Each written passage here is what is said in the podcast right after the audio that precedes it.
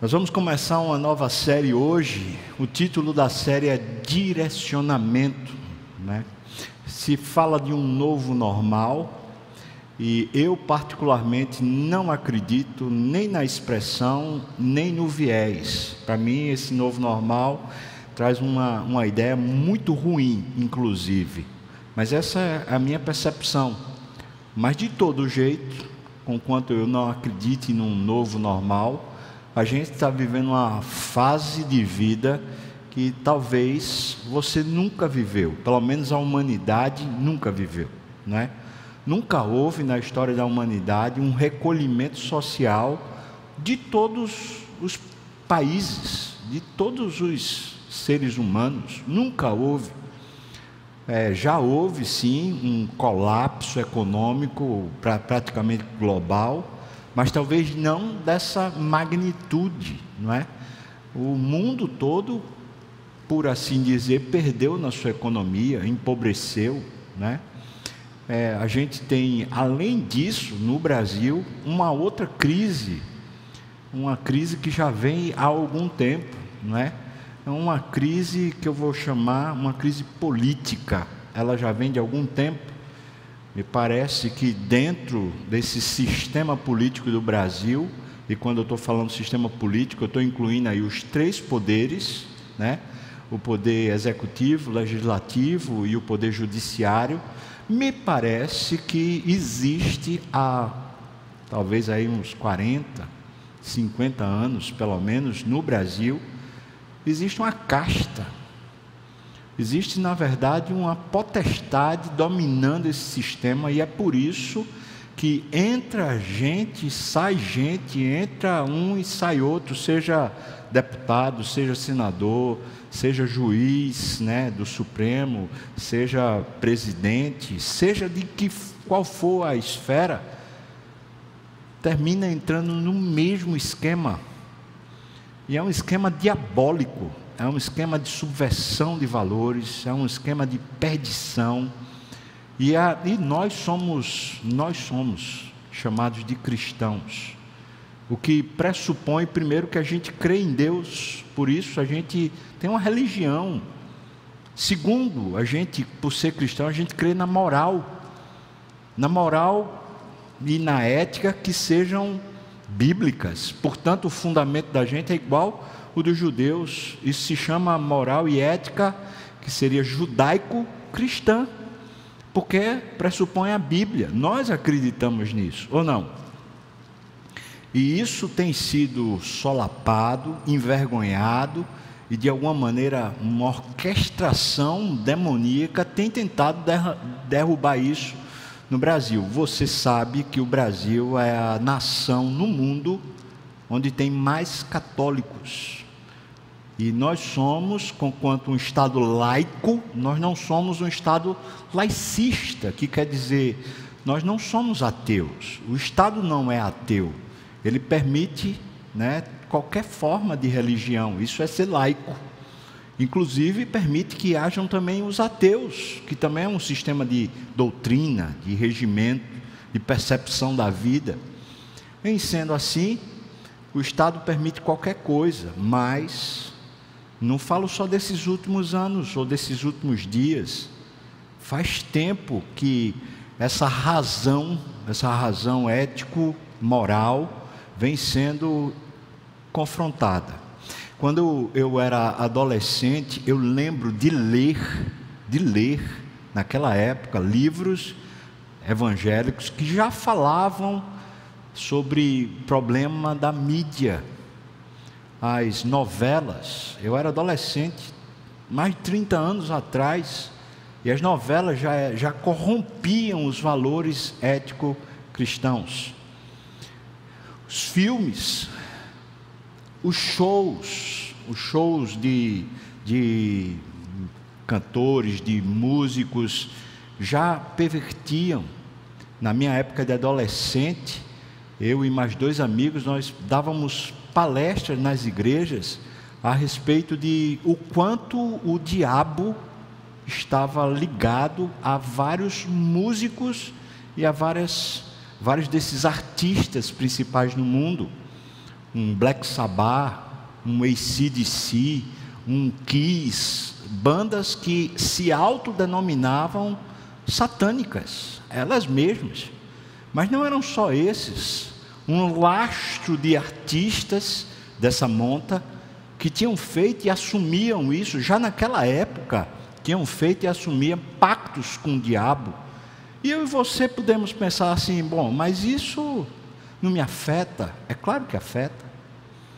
Claro que afeta. E é claro, eu citei aqui bandas que são americanas, talvez alguma outra inglesa, mas aqui no Brasil isso não fugiu à regra. Pelo contrário, nós vimos na televisão e nós sabemos disso, a quantidade de cantores e artistas da MPB, por exemplo, por exemplo, que são adeptos da, do candomblé, da macumba, que antes de qualquer show e espetáculo tem que fazer um despacho, tem que fazer uma oferenda para alguma divindade. E isso tudo eu estou só colocando você diante do quadro do que a gente vem vivendo faz tempo. Uma briga, uma batalha espiritual. E esse momento que a gente vive de reclusão, como brasileiro, né? Daqui a pouco um, um novo momento deve surgir aí para a gente viver. A gente vive dentro dessa contingência. Crise semelhante ao que o mundo todo está vivendo e crises particulares. E a igreja? Quando fala igreja, eu não estou falando a instituição, não, tá? Eu não estou falando, por exemplo, a igreja presbiteriana das graças, eu estou falando e o crente, o cristão. Como, como se vê no meio disso? Pedro escreve assim: Jovens, eu vos escrevi porque sois fortes, porque a palavra de Deus permanece em vós, e tendes vencido o maligno. Não é incrível isso? Eu quero perguntar para você que tem aí algum jovem na sua família, filho talvez. Você tem visto isso na juventude evangélica? Jovens fortes, que a palavra de Deus permanece, que são como se fosse a infantaria da igreja enfrentando o maligno. Você tem visto isso? Jovens sedentos pela oração, sedentos pela palavra, que se trancam nos seus quartos, não é para ficar assistindo no YouTube ou jogando videogame, mas é para buscar a Deus, que manejam bem a palavra, não é que sabem teologia, não, é que conhecem a Deus. Você tem visto isso? Ora, se aquilo que a Bíblia diz para nós, que seria uma porção forte da igreja, jovens, eu vos escrevi porque sois fortes. Se a porção forte da igreja está fraca, o que dirá da outra porção, os adultos, os mais idosos e as crianças? A gente está vivendo um campo de batalha feroz, de questões espirituais gravíssimas,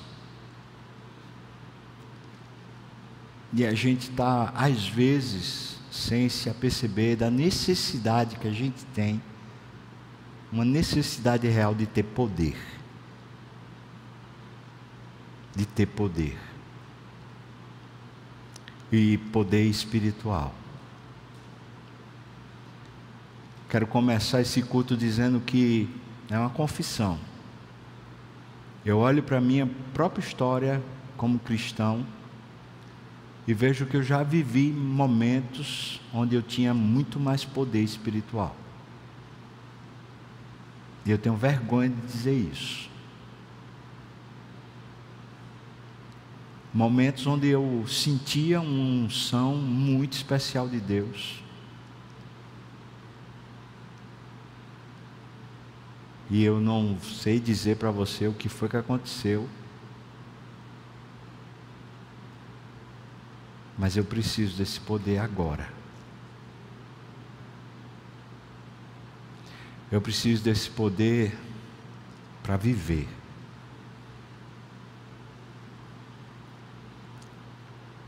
É por isso que eu estou chamando essa série de direcionamento. Diante do quadro que está posto e da perspectiva meio que, né, nebulosa, sem a gente saber ao certo o que vem adiante. O que a Bíblia nos ensina? E essa série, ela está composta basicamente de orações. Queria que você abrisse sua Bíblia lá em Atos, capítulo 1, nós vamos ler do versículo 4 até o capítulo 2, versículo 4. E a gente começa ouvindo a voz de Cristo e depois o resultado da voz de Cristo na vida daqueles que ouviram e resolveram se comprometer com o que Jesus estava dizendo. Então a gente começa ouvindo a voz de Cristo no texto, e aqueles que se comprometem com a voz de Cristo, eles têm um resultado é inegável esse resultado. Eu queria dizer para você que a unção que você teve ontem, o fogo, o poder, a autoridade que você teve ontem não serve para hoje. Você precisa dela hoje. Como precisa dela amanhã. Vamos ler então? Vamos fazer essa leitura com bastante atenção, Ouça Jesus falando e depois o comprometimento daqueles que ouviram e o resultado. Vamos lá. E comendo com eles, Jesus, obviamente, comendo com os discípulos, determinou-lhes que não se ausentassem de Jerusalém, mas que esperassem a promessa do Pai, a qual disse, e disse ele: De mim ouviste. Porque João, na verdade, batizou com água mas vós sereis batizados com o Espírito Santo não muito depois destes dias. Isso é Jesus falando para eles. Então, os que estavam reunidos lhe perguntaram ao Senhor: Será este o tempo em que restaures o reino a Israel? Respondeu-lhes: Não vos compete conhecer tempos ou épocas que o Pai reservou pela sua exclusiva autoridade, mas recebereis poder ao descer sobre vós o Espírito Santo e sereis minhas testemunhas, tanto em Jerusalém como em toda a Judéia e Samaria e até os confins da terra. Ditas essas palavras, foi Jesus elevado às alturas à vista deles, e uma nuvem os encobriu dos seus olhos. Estando eles com os olhos fitos no céu, enquanto Jesus subia, eis que dois varões vestidos de branco se puseram ao lado deles e lhes disseram: Varões galileus, por que estás olhando para as alturas? Este Jesus que dentre vós foi assunto ao céu, virá do modo como o viste subir. Então, voltaram para Jerusalém. Jesus tinha dito: fiquem em Jerusalém. Voltaram para Jerusalém. Eles estavam na Galiléia, tá? Voltaram para Jerusalém, do monte chamado Olival, que dista daquela cidade um tanto como a jornada de um sábado. Quando ali entraram, subiram para o cenáculo onde se reuniam Pedro, João, Tiago, André, Felipe, Tomé, Bartolomeu, Mateus, Tiago, filho de Alfeu, Simão, o Zelote e Judas, filho de Tiago.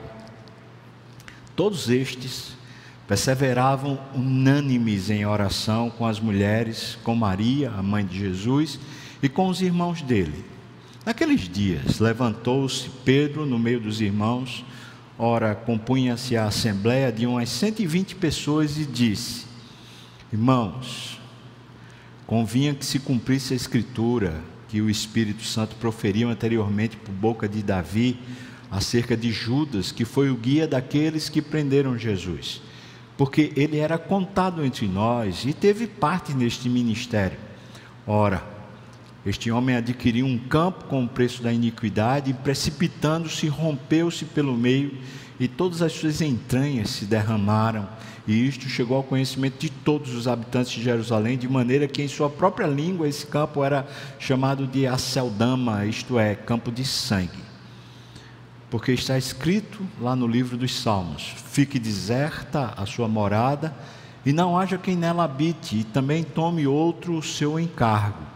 É necessário, pois, que dos homens que nos acompanharam todo o tempo em que o Senhor Jesus andou entre nós, começando no batismo de João e até o dia que, em que dentre nós foi levado às alturas, um destes se torne testemunha conosco da sua ressurreição. Então propuseram dois: José, chamado Barsabás, cognominado Justo, e Matias. E orando disseram: Tu, Senhor, que conheces o coração de todos, revela-nos qual destes dois tens escolhido para preencher a vaga neste ministério e apostolado do qual Judas se transviou, indo para o seu próprio lugar. E os lançaram em sortes, vindo a sorte recair sobre Matias, sendo-lhe então votado lugar com os doze apóstolos. Ao cumprir-se o dia de Pentecoste, estavam todos reunidos no mesmo lugar.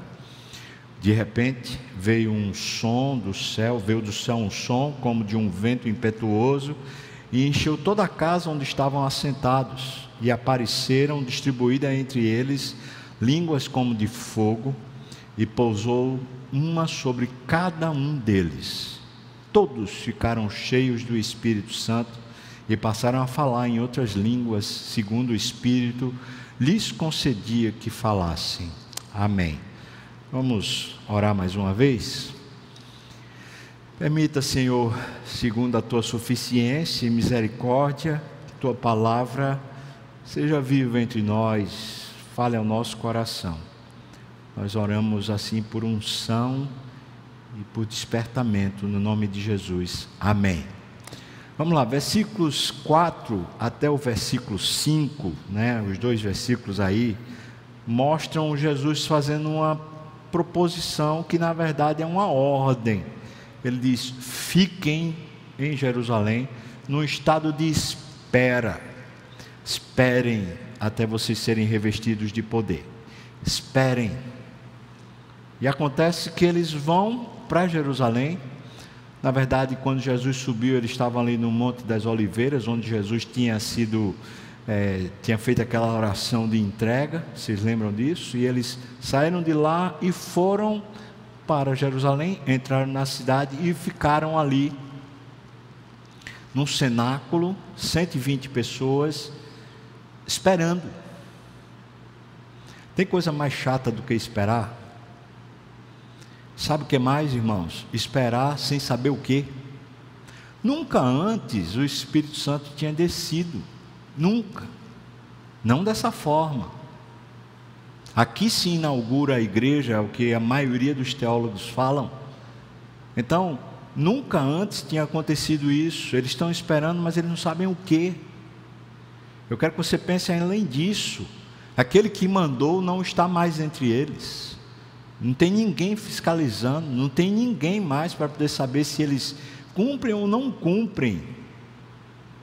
É claro que durante esse período, eles devem, dez dias que eles ficaram ali esperando, eles não sabiam quanto tempo era, então podia ser dez dias, podia ser dois dias, podia ser um mês, podia ser um ano. Fiquem até que, eles não sabem quando. Pentecostes era uma festa judaica e eles estão lá esperando. Claro que eles tomam banho, é claro que eles se alimentam, mas a principal coisa que eles fazem pelo relato do texto é orar. Qual é o novo rumo? Como é que vai ser a vida agora? Jesus disse: o que vocês precisam para esse novo momento da vida de vocês é um revestimento especial. Vocês precisam do Espírito Santo enchendo vocês, não só selando vocês, enchendo. E ele traduz esse enchimento do Espírito com a palavra poder. Vocês precisam de poder. Então vocês precisam esperar. Versículos 4 e 5 a gente vê que eles fizeram o que Jesus disse. Às vezes, para a gente, é até fácil começar a obedecer. Pouco tempo atrás eu comecei uma série aqui falando sobre ressurreição. Duas semanas eu preguei sobre ressurreição e falei aqui que aquilo começou a me despertar para minha falta de poder, para uma espiritualidade ainda muito pequena e tacanha. E comecei a pedir a Deus misericórdia, porque eu preciso ser diferente. E estou esperando. E estou esperando. Enquanto espera, a gente ora, e enquanto ora, a gente abandona práticas que vão aparecendo para nós como pecado. Ansiedade, medo, tristeza, falta de perdão, imoralidade.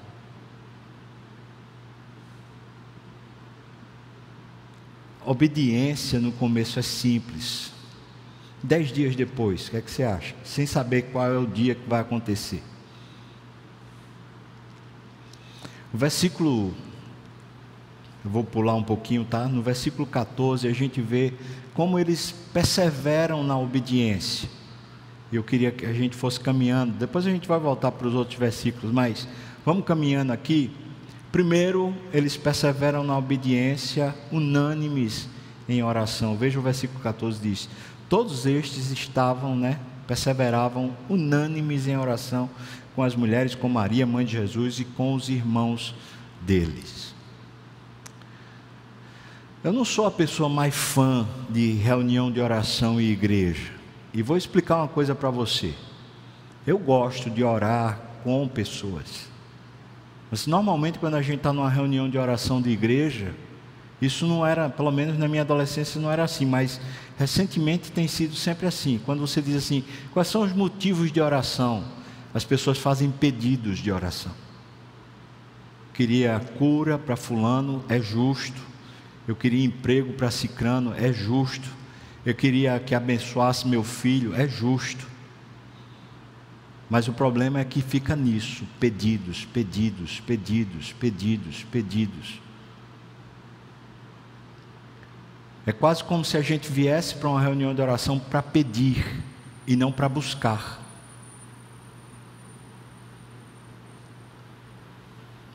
É quase como se a gente, nas reuniões de oração, achasse que Deus é um caixa eletrônico que a gente está usando a senha para poder receber a bênção. A gente parece, eu posso estar errado na minha percepção, mas parece que a gente vem para reuniões de oração sem vontade de estar com Deus. A gente só tem a vontade de ter o que Deus pode nos dar. Eles perseveravam unânimes em oração porque eles queriam Deus. E veja que eles acabaram de sofrer a perda física de Deus entre eles. Então é quase como se eles dissessem assim: Eu não quero viver mais a minha vida sem Deus estar comigo. Perseveravam unânimes em oração. Como é que a gente persevera na obediência? Segundo motivo, veja lá, dos versículos 15 a 20. Eu vou dizer que esse segundo motivo para a gente perseverar em oração é compreendendo biblicamente a situação que a gente se encontra. Enquanto a gente está perseverando em oração, a gente começa a compreender a nossa situação, a nossa situação. Em que pé a gente se encontra, em que situação de fato a gente se encontra. Veja o que diz aqui no versículos 15 até o versículo 20, diz que naqueles dias Pedro se levantou, versículo 16, e ele diz: Irmãos, convinha que se cumprisse a escritura. E então ele diz que Judas morreu porque convinha tinha a ver com as Escrituras. Enquanto eles oram, começa a ter discernimento espiritual de como a Bíblia se cumpre na vida deles. Veja que eles não estão, nesse momento, eles não estão chateados com Judas. E você e eu temos que entender que Judas também os traiu, não traiu apenas Jesus, também traiu o grupo. Foi por causa de Judas que Jesus morreu, e eles certamente têm mágoas de Judas. Mas veja que enquanto eles oram, eles começam a resolver o problema dessa traição de Judas. Como eles resolvem o problema da traição de Judas? Eles dizem: é bíblico. Foi Deus quem, quem determinou isso. Esse é um processo divino. E aí eles dizem que, né, Pedro diz que ele foi lá, enforcou-se, e depois ele terminou sendo rompido pelo meio, até o versículo 19. E aí, versículo 20, ainda entendendo a situação que eles vivem, veja o versículo 20.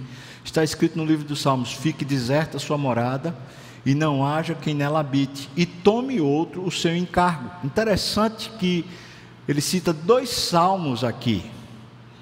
O que Pedro está fazendo é discernindo como vai ser agora o próximo passo em relação ao grupo.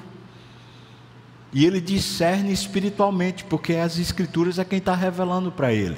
Então as Escrituras revelam a questão da, da, perda, da falta ou da traição do, do amigo, do colega lá, e também revela para eles o que fazer no meio de uma situação dessa, enquanto oram. E veja que ainda não chegou o poder. Mas essa espera é uma espera produtiva. Enquanto a gente espera o poder, o revestimento do Senhor, a nossa vida começa a se reorganizar. E é isso que está acontecendo. Eles, por causa da Bíblia e por causa da presença de Deus, a vida começa a ser entendida. E muitas vezes, me permita dizer, muitas vezes nós não sabemos o que estamos vivendo. Por que essa situação está assim? Como é que isso chegou até esse ponto? Que situação é essa? A gente não sabe explicar. Sabe por que a gente não sabe explicar? Porque normalmente a gente não entende a nossa vida à luz das Escrituras.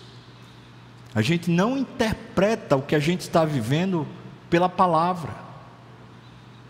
A gente só interpreta a vida da gente pelas circunstâncias. É culpa, é decisão certa, decisão errada, é mérito, não Deus, não a palavra, mas sempre a gente. Mas quando a gente resolve obedecer e se compromete em obedecer ao Senhor, enquanto a gente ora, a gente vai reinterpretando a nossa própria vida. E me parece que a gente está precisando isso mais do que nunca. A gente tem a oportunidade nesse período de reinterpretar a nossa vida e largar essas questões de culpa, essas questões de erro e acerto, de mérito, e começar a pensar assim: o que Deus está fazendo, o que foi que Deus fez até hoje na minha história, na minha família, o que é que Deus está fazendo agora e o que é que Ele propõe para mim agora, nesse momento, pela palavra. É assim que Pedro faz. Terceiro, como, como perseverar na obediência, reorganizando a sua vida. Veja os versículos 21 até o 25 diz: É necessário, pois, que o homem que nos acompanharam, é o primeiro critério que ele avalia, né? Nos acompanharam todo o tempo que o Senhor Jesus andou entre nós, tanto no batismo de João, até quando Jesus foi levado às alturas, ou seja, acompanhou todo o ministério de Jesus, é o primeiro critério. Ou seja, quem vai substituir é alguém que se mostrou fiel, se mostrou comprometido, que, que conheceu Jesus como nós conhecemos, no mesmo nível. Vai ser assim. Depois o versículo 23, né? Propuseram o Bassabás e o Matias, e aí o que é que eles fazem para poder restabelecer essa ordem? Oram, de novo oram. E eles oram dizendo: O Senhor que conhece, o Senhor é que sabe. É o segundo critério. Primeiro, uma pessoa fiel que está provada, testada. Segundo, é, Deus, é isso que tu queres, porque a pessoa provada são duas: provada, testada, com os critérios todos corretos. São duas, mas só tem uma vaga. Qual dos dois? E eles usam a prática do Velho Testamento, de Urim e Tumim, para poder avaliar quem é aquela pessoa e chegam à conclusão de que é Matias. Mas veja o que o texto diz, versículo 26: Lançaram sorte vindo a cair sobre Matias, sendo-lhe então votado. Terceiro recurso, eles votam. Mesmo depois de terem lançado sorte, Urim e Tumim, para saber quem era aquela pessoa que estava entrando no lugar lá de Judas, eles votam. Sabe por que votam? Porque quando eles votam, eles se comprometem com a pessoa se comprometem com a vontade de Deus. Todos que votam dizendo assim, eu, eu, concordo, estão se comprometendo com aquela pessoa. Agora eu vejo você como liderança. Agora eu vejo você como apóstolo. Tem mais. Todos os que votam dizendo eu concordo, também estão dizendo, Deus, agora eu reconheço que o Senhor colocou ele como líder. O que está acontecendo é que aquele grupo precisava recompor o quadro como é que eles avaliam isso? Olhando para Deus através da palavra, orando. E agora que eles entenderam o que, é que eles precisam, eles usam critérios justos, oração e o comprometimento da congregação. Começa a se restabelecer a ordem. Então a gente chega no terceiro ponto. Veja que até agora a gente viu a obediência simples, depois como perseverar nessa obediência, aí a gente chega no terceiro ponto. Para que perseverar na obediência? E talvez isso, quando a gente responde lá no íntimo, por que é que eu vou continuar orando e esperando? Por quê? Depois que a gente responde isso lá no nosso íntimo, é que a gente de fato persevera. Porque a metodologia está lá explicada, a gente continua orando e reavaliando a nossa vida, mas para quê? Para que você vai reavaliar a sua vida? Para que você vai buscar a Deus? Para que você vai orar? Então a gente começa a ver aqui, versículos 5 a 8, veja o que ele diz. Primeiro, versículo 5 diz: Porque João, na verdade, batizou com água, mas vós sereis batizados com o Espírito Santo. Ou seja, Jesus diz: vocês precisam receber esse espírito abundante em vocês. Para quê? Para ter o Espírito Santo enchendo a nossa vida. Depois ele diz, versículo é, 8: Mas recebereis poder ao descer sobre vós o Espírito Santo. Então, segundo motivo pelo qual a gente persevera, é porque a gente recebe poder. Daqui a pouco eu vou dizer poder para quê? Mas a gente recebe poder. E o terceiro motivo, veja que ele diz: recebereis poder ao descer sobre o Espírito Santo e sereis minhas testemunhas. E o terceiro motivo é ser testemunha, ser marte, martireu. Imagina aqui que a gente está está prestes a assistir a final da Copa do Mundo.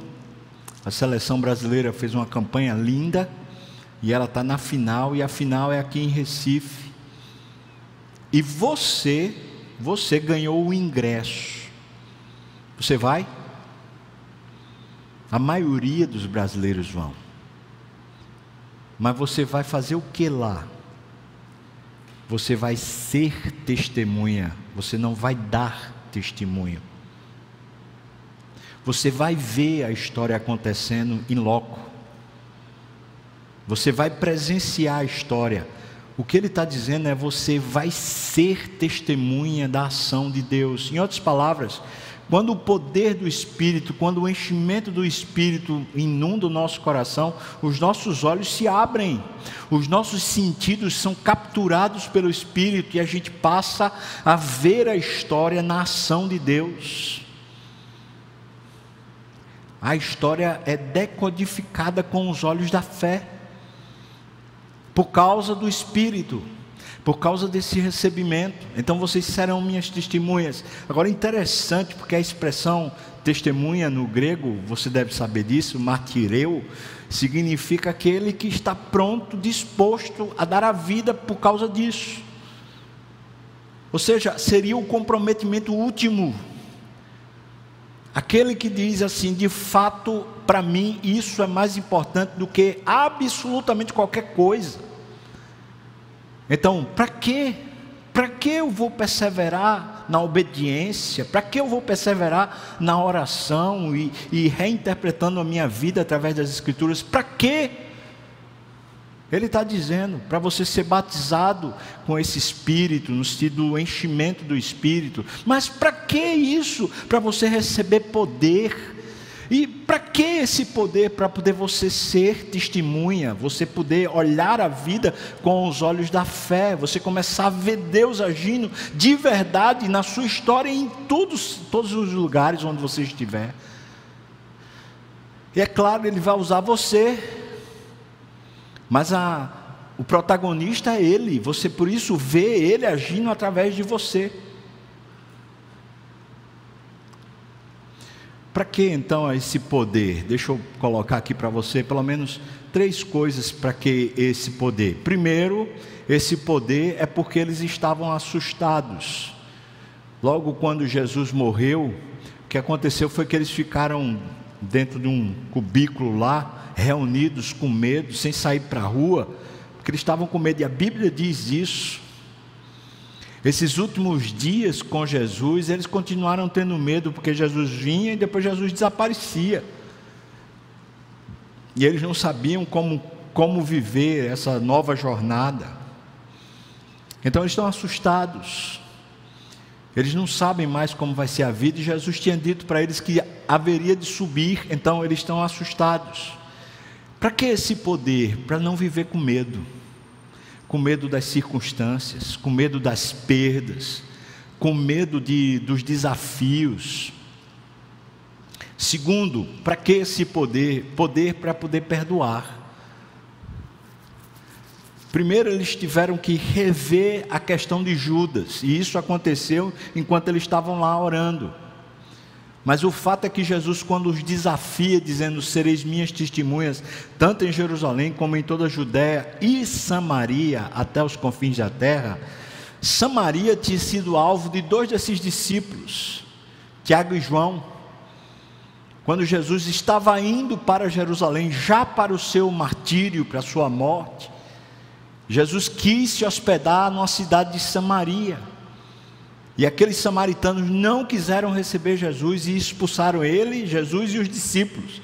Então Tiago e João chegam para Jesus e dizem: Senhor, queres que oremos para que desça fogo do céu e mate esses miseráveis desses samaritanos? Isso foi alguns dias antes, talvez 60 dias antes desse, desse momento do Espírito Santo descer sobre eles. Dois meses atrás, eles, eles estavam evidenciando uma ira que era uma ira destruidora, comprometidos em matar. Agora, o poder do Espírito vai os conduzir até Samaria. Você lembra quando o Filipe, o diácono Filipe, foi levado para Samaria, aqui em Atos, e ele começa a pregar lá, e muitos samaritanos se convertem? Adivinha quem é que é chamado para poder orar por eles para que eles recebam o Espírito Santo? Quem é que é? O apóstolo João.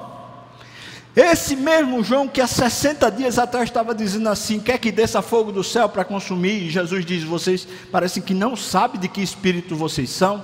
Se você quiser verificar esse texto, está em Lucas 9, a partir dali do versículo 52 até o versículo 55. Inimizades, amarguras. A gente precisa de poder para perdoar. A gente não, não, não vai ter condições de perdoar enquanto não vier o poder. E é impressionante que toda vez que a gente tem uma mágoa, toda vez foi uma mágoa justa, sei lá, alguém, alguém feriu você, alguém foi realmente assim maligno com você, mesmo essas causas justas. Depois que a gente está magoado, a gente perde a espiritualidade, a gente perde a vocação, a gente perde o poder. Então, para que poder? Para reabilitar sua vida, porque você fica refém da mágoa, do ressentimento. Impressionante que alguns de nós, se não todos, diante de certas situações a gente fica magoado com Deus, como se fosse possível, mas é fato. Fica magoado com Deus. Como é que o Senhor permitiu isso acontecer comigo? Como é que o Senhor permitiu que fulano agisse assim comigo? Senhor, o Senhor sabe que eu estava tentando viver reto, de uma maneira honesta, de uma maneira correta, sendo fiel ao Senhor. Como é que o Senhor permitiu que isso acontecesse? Às vezes, um divórcio, às vezes, a perseguição de alguém que é ímpio e está simplesmente massacrando a gente. E às vezes cai no colo da gente umas situações que a gente fala assim, irrecuperável. Às vezes uma perda, alguém morre. Alguém que a gente disse, mas não podia morrer. Às vezes um pai perde um filho. Meu Deus, como, como sobreviver a isso? Terceiro, poder para dar a sua vida para Jesus. Queria que você abrisse sua Bíblia aí em Mateus capítulo 16, 24 a 27 e ouvisse essa palavra que Jesus diz, por favor, dê uma olhada a Mateus 16, 24 a 27. Para que a gente receber poder? Veja, Mateus 16, 24 a 27. Só quero dizer para você o pequeno contexto que está nesse, nesse texto. Jesus perguntou para os discípulos: Quem dizem os homens que eu sou? E então os discípulos disseram: Olha, uns dizem que você é Elias, outros dizem que você é Jeremias, outros dizem que você é um dos grandes profetas. E Jesus diz: Mas vós, quem dizeis que eu sou? E então Pedro chega e fala: Tu és o Cristo, o Filho do Deus vivo. E Jesus diz: Olha, não foi nem carne nem sangue quem te revelou isso, foi o Espírito Santo do meu Pai que te revelou. Depois disso, Jesus diz para eles: Eu vou morrer. Daqui vou, nós vamos para Jerusalém, depois de três dias eu vou morrer, ou vou ressuscitar. E aí o Pedro chama Jesus à parte e fala assim: Ô oh, Jesus, tem compaixão de ti mesmo, isso de modo algum te acontecerá. É depois que Pedro diz essas palavras para Jesus e Jesus repreende, fala: arreda Satanás, porque não cogita das coisas de Deus, senão das coisas dos homens. É nesse contexto que essa palavra é dita por Jesus a Pedro e aos demais apóstolos. Veja o que ele diz. Vamos lá? Então disse Jesus a seus discípulos: Se alguém quer vir após mim, a si mesmo se negue, tome a sua cruz e siga-me.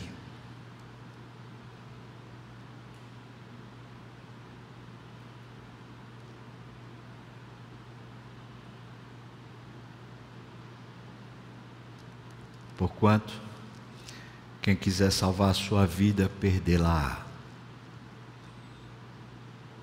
E quem perder a vida por minha causa, achará.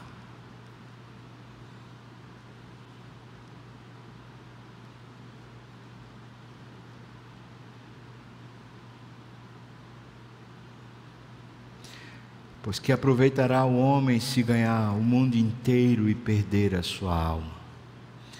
Ou que dará o homem em troca da sua alma? Porque o filho do homem há de vir na glória de seu Pai, com os seus anjos. E então, preste atenção, irmão. E então, retribuirá a cada um conforme as suas obras. Poder para ser Marte poder para ter um compromisso radical com Cristo, ao ponto de não considerar a sua vida como preciosa para si mesmo. Poder para abrir mão de vontades, de desejos, para se comprometer com a vontade e o desejo de Deus. Poder para abrir mão do seu propósito de vida para viver o propósito de Deus. Poder para perder e ainda assim achar que está ganhando. Poder para ser feliz de verdade, mesmo vivendo na humilhação. Poder para se considerar bem-aventurado quando mentindo e sendo ultrajado disserem todo mal contra você. Poder para estar vivo e livre mesmo quando estiver preso em cadeia medonha. Poder. Poder. Jovens, eu vos escrevi porque sois fortes palavra de Deus permanece em vós e tendes vencido o maligno. Um mundo que todo mundo quer ser jovem, mas que a juventude desse mundo é a juventude do mimimi. Não aguenta nada. E eu e você estamos seguindo o mesmo padrão. A gente não aguenta mais nada. Qualquer coisa já é motivo para a gente simplesmente desistir, amarelar, chiar, reclamar.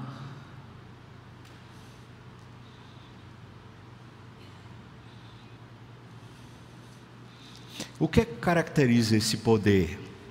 Esse é o ponto final desse, desse estudo, porque depois que Jesus promete isso para os discípulos, e os discípulos se comprometem em obedecer o que Jesus disse, esperem até que do alto vocês sejam revestidos de poder.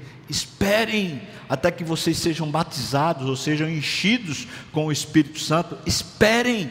Eles resolvem esperar, e enquanto eles esperam, eles oram, perseveram. Enquanto eles esperam, eles começam a restaurar ou re reorganizar a sua própria vida a partir da palavra. E então eles recebem o Espírito. O que, é que caracteriza esse episódio de, da descida do Espírito Santo? O que, é que caracteriza ele? Então vamos lá, o que é que caracteriza esse poder? No versículo 1 do capítulo 2 diz: Ao cumprir-se o dia de Pentecostes, estavam lá reunidos no mesmo lugar, já mostrando para a gente a obediência até chegar o momento. Então o versículo 2 diz: De repente veio do céu um som como de um vento impetuoso, e encheu toda a casa onde estavam assentados. O som encheu, parece que o vento não, mas o som encheu a sensação de que o vento estava lá. Quando o homem foi criado lá no Éden, ele foi criado um boneco de barro. Para se tornar alma vivente, ele precisou ser soprado com o Espírito. Foi o sopro de Deus. Deus nunca tirou esse sopro, mas Deus disse: se vocês me desobedecerem, se vocês comerem do fruto da árvore do conhecimento do bem e do mal, morrendo vocês vão morrer.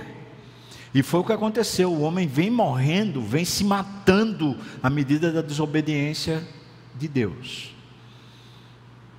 Agora o que é que eles estão ganhando? Na hora que eles recebem o Espírito, na hora que essa plenitude do Espírito entra, sobre, entra neles, eles estão recebendo um novo sopro. Só que agora não é um sopro de vento, mas é um som. Para dizer que a gente não precisa de um novo sopro, mas a gente precisa do evento dessa vivificação. Agora a gente precisa se tornar de novo alma vivente, porque a gente está se tornando alma morrente. A gente tem vivido para a morte e não vivido para a vida. Agora, esse sopro caracteriza uma vida nova, um novo preenchimento, uma nova estrutura de pensar, de agir, de saber. Um vento, mas é só um som, porque eles não precisam ser soprados de novo, porque você está aqui, você já está na terra mas precisa ser reavivado aquele sopro de Deus. Então encheu a casa toda. Segundo lugar, Veja o que diz, versículo 3: Apareceram distribuídas entre eles línguas como de fogo e pousou sobre cada um deles. O Hernandes Dias Lopes, falando sobre esse versículo, diz que assistindo uma conferência de um conferencista chamado Edwin Nor, o conferencista chamou um pastor aspersionista e um pastor imersionista para fazer o batismo. Aspersionistas são, como a gente viu o batismo agora, e o imersionista é aquele que mergulha na água, como um batista, por exemplo. Ele chamou os dois pastores ao palco e perguntou para eles na frente de todo o auditório: Qual de vocês precisa de mais água para batizar? E é claro que todo mundo ficou olhando, né? E até os pastores ficaram meio empulhados. E antes que eles respondessem qualquer coisa, o Edwin falou assim: Não importa a quantidade de, águas, de água que vocês usam, porque a língua continua seca. Você lembra quando Isaías foi chamado por Deus? Isaías se tornou um profeta dentro do castelo, do palácio, e falava a palavra de Deus. Até que ele se encontrou com Deus de verdade. E quando ele se encontra com Deus de verdade, o texto diz que ele vê Deus sentado num alto e sublime trono, com as abas de suas vestes enchendo o templo. E quando ele dialoga com esse Deus, Deus diz: Eu preciso purificar sua língua. Ele diz: Eu habito num povo de impuros lábios e eu tenho os meus lábios impuros. Deus pega aí, o anjo, né? Pega com Atenais uma brasa e queima a língua dele. O texto está dizendo que é fogo, línguas de fogo, e veja que diz que é sobre cada um deles. O que caracteriza esse poder? Esse poder caracteriza um fogo que é posto em você. Você lembra quando Moisés estava vivendo uma vida mais ou menos? Estava no deserto, tinha casado, tinha filhos, estava agora cuidando de rebanho, vivia sob os auspícios do seu sogro Jetro. E de repente, quando ele está cuidando das ovelhas no deserto, ele vê uma sassa que, que tem fogo, mas não se consome. Você lembra disso? Que é que acontece na hora que ele vê aquela sassa? Deus diz para ele: tira a sandália, porque o lugar que você está pisando é santo. E Deus diz: agora eu vou chamar você para uma obra que você tem que fazer. Presta atenção, irmãos, a gente não tem obra nenhuma para fazer para Deus enquanto o fogo não começar a consumir a nossa vida. A gente não tem nada para fazer para Deus enquanto o Espírito Santo não nos consome, não nos toca fogo por dentro. É por isso que muitas vezes a gente ora, mas não tem absolutamente nada. É por isso que às vezes a gente aconselha, mas não muda nada. É por isso que muitas das obras que fazemos são simplesmente mortas. Porque uma das características do fogo é que ele purifica, concorda? Ele queima e purifica. Ele purifica a terra, por exemplo. Ele purifica o ouro, o metal. Outra característica que o fogo tem é que ou ele se alastra ou ele morre.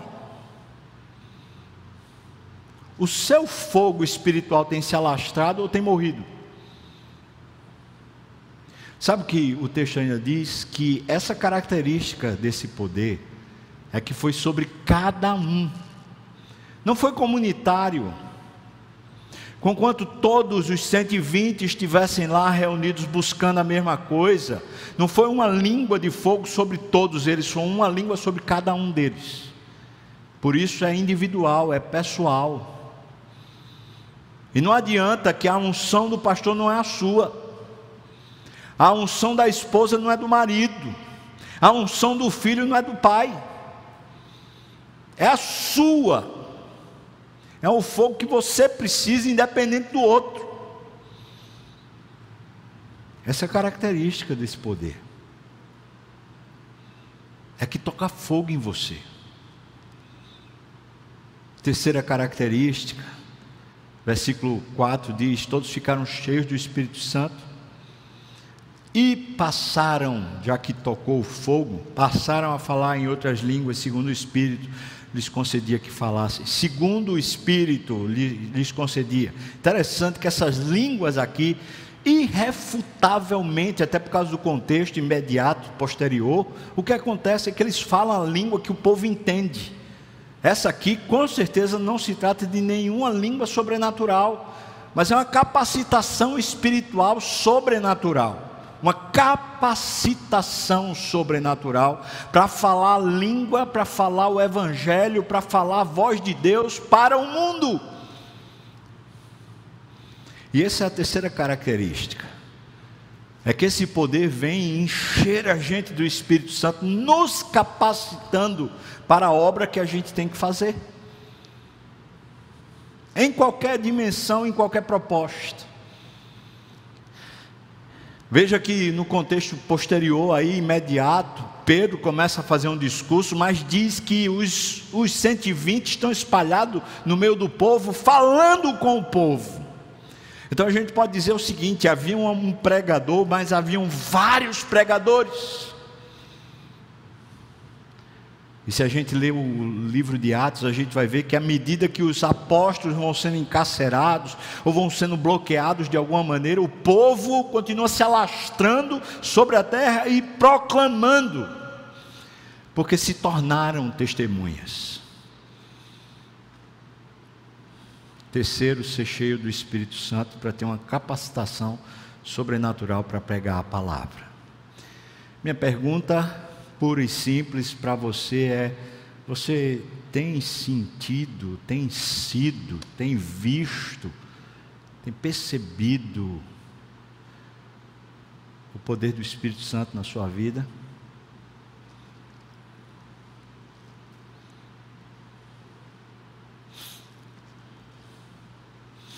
Eu vou chamar você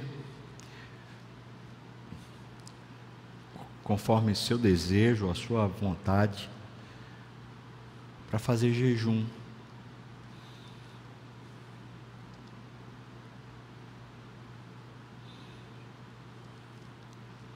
Que tal a gente fazer um jejum até que?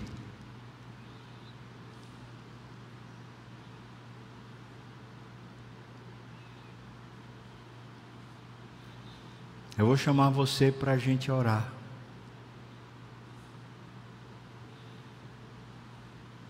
Mas orar mesmo.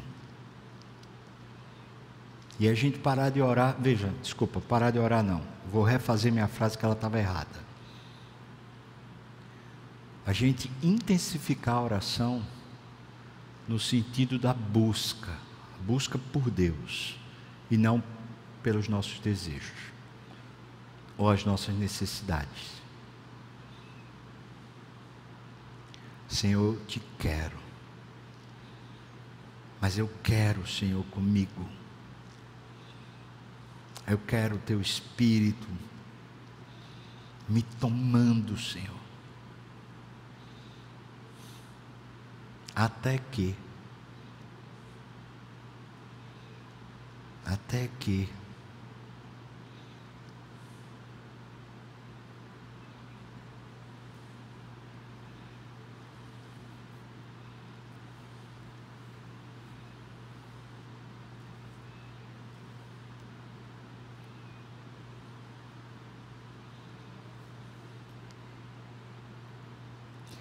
Esse não pode ser transferido para outra pessoa, o convite tem que ser para você.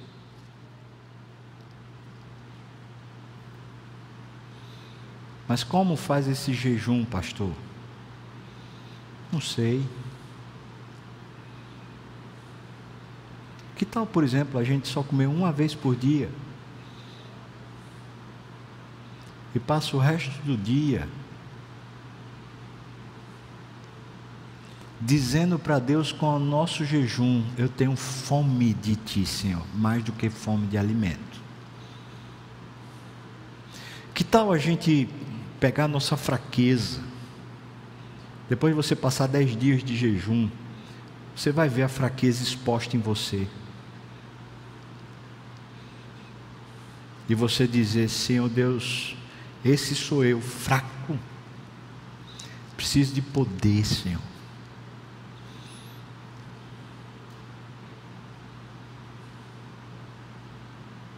Veja que esse jejum não é um jejum pela nação, não é um jejum, sei lá, para abrir uma porta de emprego, não é um jejum para a saúde de alguém,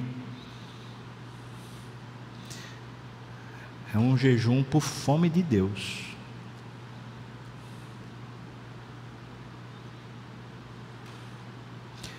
Esse povo foi direcionado para a vida depois desse evento.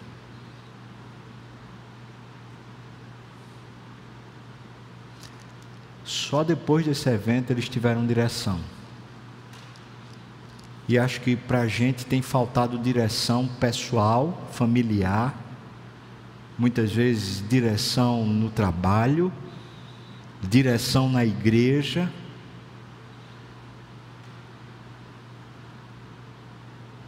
Porque a gente aparentemente ainda não disse para Deus de verdade estou pronto para morrer.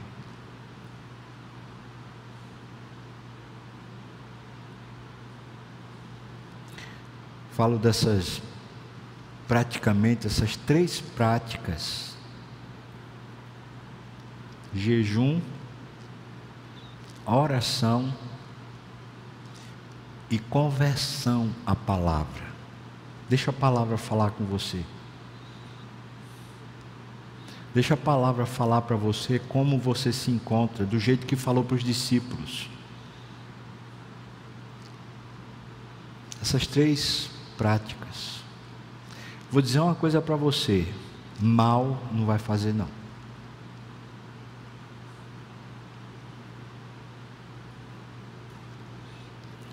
Vamos orar? Pessoal do louvor, se quiser, pode vir. Mas eu queria pedir para o pessoal do louvor, se puder, a gente cantar Eu Quero Ser Senhor Amado, pode ser, sei lá, um arranjo bem simplesinho, mas só isso eu quero ser Senhor amado, como um vaso na mão do oleiro, quebra a minha vida, faz-a de novo, como tu queres, Senhor amado. Meu desafio, irmão, é pessoal, tá? Não estou falando para a igreja ter que fazer nenhum movimento, mas eu estou falando para cada crente que ouviu a palavra e entendeu que é para você, você faz do jeito que você entender que tem que fazer. Até que,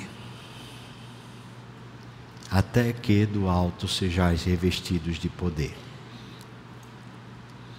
Se puder ficar de pé, eu vou orar e depois de orar eu vou impetrar a bênção e a gente vai cantar essa música, tá bom?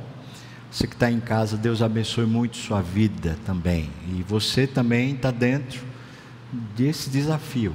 Se Deus falou ao seu coração, então se proponha, veja as condições, coloque-se diante do Senhor. Meu Pai, primeiro falar para o Senhor a minha vergonha de falar sobre esse texto e de olhar para ele e me sentir culpado em vez de me sentir alvissareiro. A vergonha de pregar esse texto sem poder, Deus. Me perdoa, Senhor. Primeira coisa, Senhor. É uma vergonha, Pai. Mas, Senhor, meus irmãos e eu, quando vimos um texto desse, uma palavra dessa, além da vergonha, eu me sinto é muito desafiado, Deus. Eu me sinto direcionado, Deus. E por causa disso, eu venho pedir ao Senhor a suficiência. Vem, Senhor Deus, com a tua suficiência para nos capacitar, para nos dar condições, porque a fraqueza bateu aqui e ficou, Senhor. A incapacidade, está mais do que visível, ela parece que encheu tudo, Senhor. Estamos aqui, Senhor Deus, pequenos, frágeis, pobres, cegos e nus. Qual é a nossa condição, Senhor Deus? Revela para nós, trata conosco, ajuda-nos. Senhor, se temos vivido alguma prática irregular, imoralidade, talvez, Senhor Deus, uma tristeza contínua, talvez, Senhor Deus, uma insatisfação o tempo todo, ansiedade, nervosismo, raiva, falta de perdão. Meu Pai, o Senhor é que sabe o que, é que a gente tem vivido, mas a gente precisa, Senhor Deus, ouvir a Tua voz e, quem sabe, Senhor, viver isso. Pai, eu peço misericórdia, tem misericórdia de nós, tem misericórdia de nós e nos capacite, Senhor, como precisamos disso. Abençoa cada irmão e irmã, Senhor, que se propõe e nos ajude a sermos fiéis nessa continuidade, Pai. Nós oramos no nome de Jesus. Que a graça do nosso Senhor e Salvador Jesus Cristo, o amor de Deus, o nosso querido e amado Pai, a comunhão, o consolo, a bênção, o poder, o avivamento do Espírito venha sobre nós, o povo do Senhor não só agora, mas até quando o Senhor voltar e nos tomar para si. Aleluia. Amém.